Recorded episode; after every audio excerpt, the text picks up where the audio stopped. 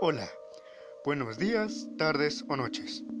Me llamo Said y vengo a hacer una breve charla acerca de una problemática a la cual comúnmente no le prestamos atención, pero nos afecta en nuestro día a día. Y eso es acerca del cambio climático. Para comprender qué es el cambio climático, primero debemos entender lo que es el efecto invernadero. El efecto invernadero es un proceso natural que permite a la Tierra mantener las condiciones necesarias para albergar vida. La atmósfera retiene parte del calor del Sol. Sin el efecto invernadero, la temperatura media del planeta sería de 180 grados Celsius bajo cero. La atmósfera está compuesta por diversos gases que, en la proporción adecuada, cumplen su cometido. El problema está cuando las actividades del ser humano aumentan la emisión de gases de efecto invernadero a la atmósfera y ésta retiene más calor del necesario, provocando que la temperatura media del planeta aumente y se produzca lo que popularmente llamamos calentamiento global. Pero a todo esto, en sí, ¿qué es el calentamiento global? Bueno, se trata de uno de los tantos aspectos que abarca el cambio climático y hace referencia al aumento de la temperatura atmosférica terrestre. Actualmente hace alusión al cambio de temperatura producida desde aproximadamente el siglo XX, sobre todo en las últimas décadas, donde el calentamiento global a nivel mundial ha sido alarmante. Bien, como ya hemos aclarado, el efecto invernadero se debe a causa de algunos efectos naturales por parte de la Tierra, pero también la, la actividad humana tiene que ver algo con esto.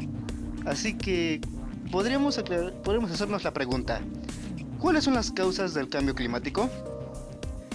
Como decíamos antes, la variabilidad climática es algo normal y se debe a la variación en diversos factores que lo condicionan, como pueden ser las corrientes oceánicas, procesos bióticos, la actividad volcánica o las variaciones en la radiación solar recibida. Por lo tanto, la acción del hombre no es la única causa del cambio climático, pues este puede deberse también a diversas causas naturales influyentes en el clima, como se ha producido tiempo atrás en la historia del planeta. Sin embargo, parece que el cambio climático actual se ha visto acrecentado debido a los gases de efecto invernadero producidos fundamentalmente por el ser humano, estableciéndose en un 95%. Se sabe que la mayoría de estos gases son generados en la combustión de combustibles fósiles a través de coches, las fábricas o la producción de electricidad. Además, la gran deforestación hace que se haya producido un aumento del 30% en la concentración de estos gases desde el siglo pasado, cuando el desequilibrio provocado por estas emisiones de gases se podía equilibrar de manera natural. Aunque el principal gas que ha visto aumentados sus niveles atmosféricos a causa del hombre y que podría ser el principal causante del calentamiento global es el dióxido de carbono. Existen otros gases que contribuyen en el cambio climático, como puede ser el metano, el cual se expulsa desde los vertederos y en actividades agricultoras. También se tiene al óxido nitroso, el cual es procedente de fertilizantes y otros procesos industriales y de igual forma los clorofluorocarbonos, utilizados en la industria de la refrigeración o usado como aislante en sistemas eléctricos. Y bueno, ¿qué consecuencias nos puede traer el cambio climático? ¿Cómo es que esto puede perjudicarnos? Las consecuencias producidas por el cambio climático son numerosas. En el año 2001, el tercer informe de evaluación del Grupo Intergubernamental de Expertos sobre el Cambio Climático expuso, a través de observaciones de sistemas físicos y biológicos, que se estaban produciendo cambios en el clima, concretamente el aumento de la temperatura. Y este factor afecta a los sistemas existentes en diferentes partes de la Tierra. En definitiva, lo que indicaban es que las pruebas sobre la existencia del cambio climático se comenzaban a acumular, así como sus efectos derivados. De forma general, se ha producido a lo largo del siglo XX un aumento de la temperatura de 0,6 grados Celsius, esto según los investigadores. ha hecho que los océanos cada vez sean más calientes y se expandiesen aumentando el nivel del mar de 10 a 12 centímetros.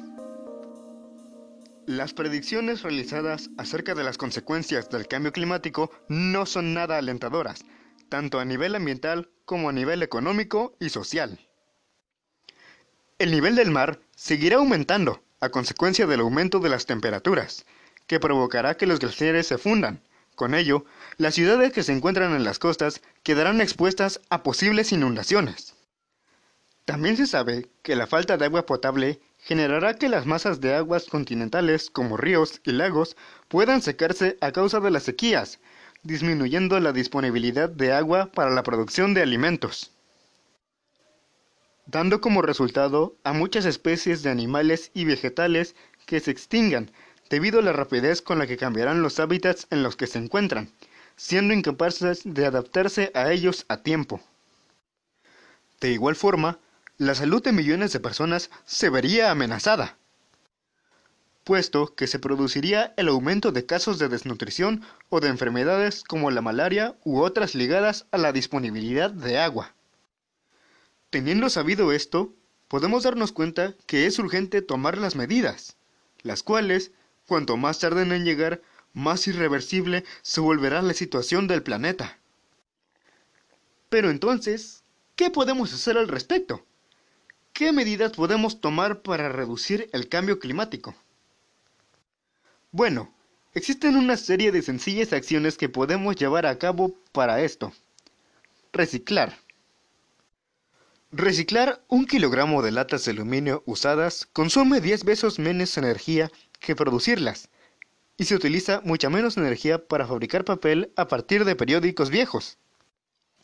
También ayuda a apagar las luces cuando no hagan falta. Los hogares son responsables del 30% del consumo de la electricidad, de manera que si todos ahorráramos electricidad, el efecto sería considerablemente notable.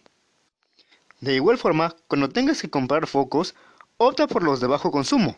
Estos duran más y usan 5 veces menos electricidad que los convencionales. Evita dejar electrodomésticos sin usar encendidos. En promedio, un televisor puede consumir un 45% de energía. Si todos evitáramos dejar aparatos encendidos cuando no son utilizados, ahorrarían la electricidad que consume un país entero. También con ello viene el hecho de que si compras un aparato electrónico nuevo, cerciórate de que éste posee la etiqueta de eficiencia energética. Busca y consume productos que lleven la etiqueta ecológica, esto significa que los han fabricado ajustándose a normas medioambientales estrictas. Evita el uso excesivo e innecesario del automóvil, ya que este es responsable del 10% de las emisiones de monóxido de carbono. El transporte público, la bicicleta y caminar a pie son alternativas más baratas y saludables. Por último, puedes plantar un árbol, pues 5 árboles pueden absorber hasta una tonelada de monóxido de carbono a lo largo de su vida. Y con esto concluimos esta charla acerca del cambio climático. Y recuerda, cuidar de nuestro planeta es importante para preservar la vida.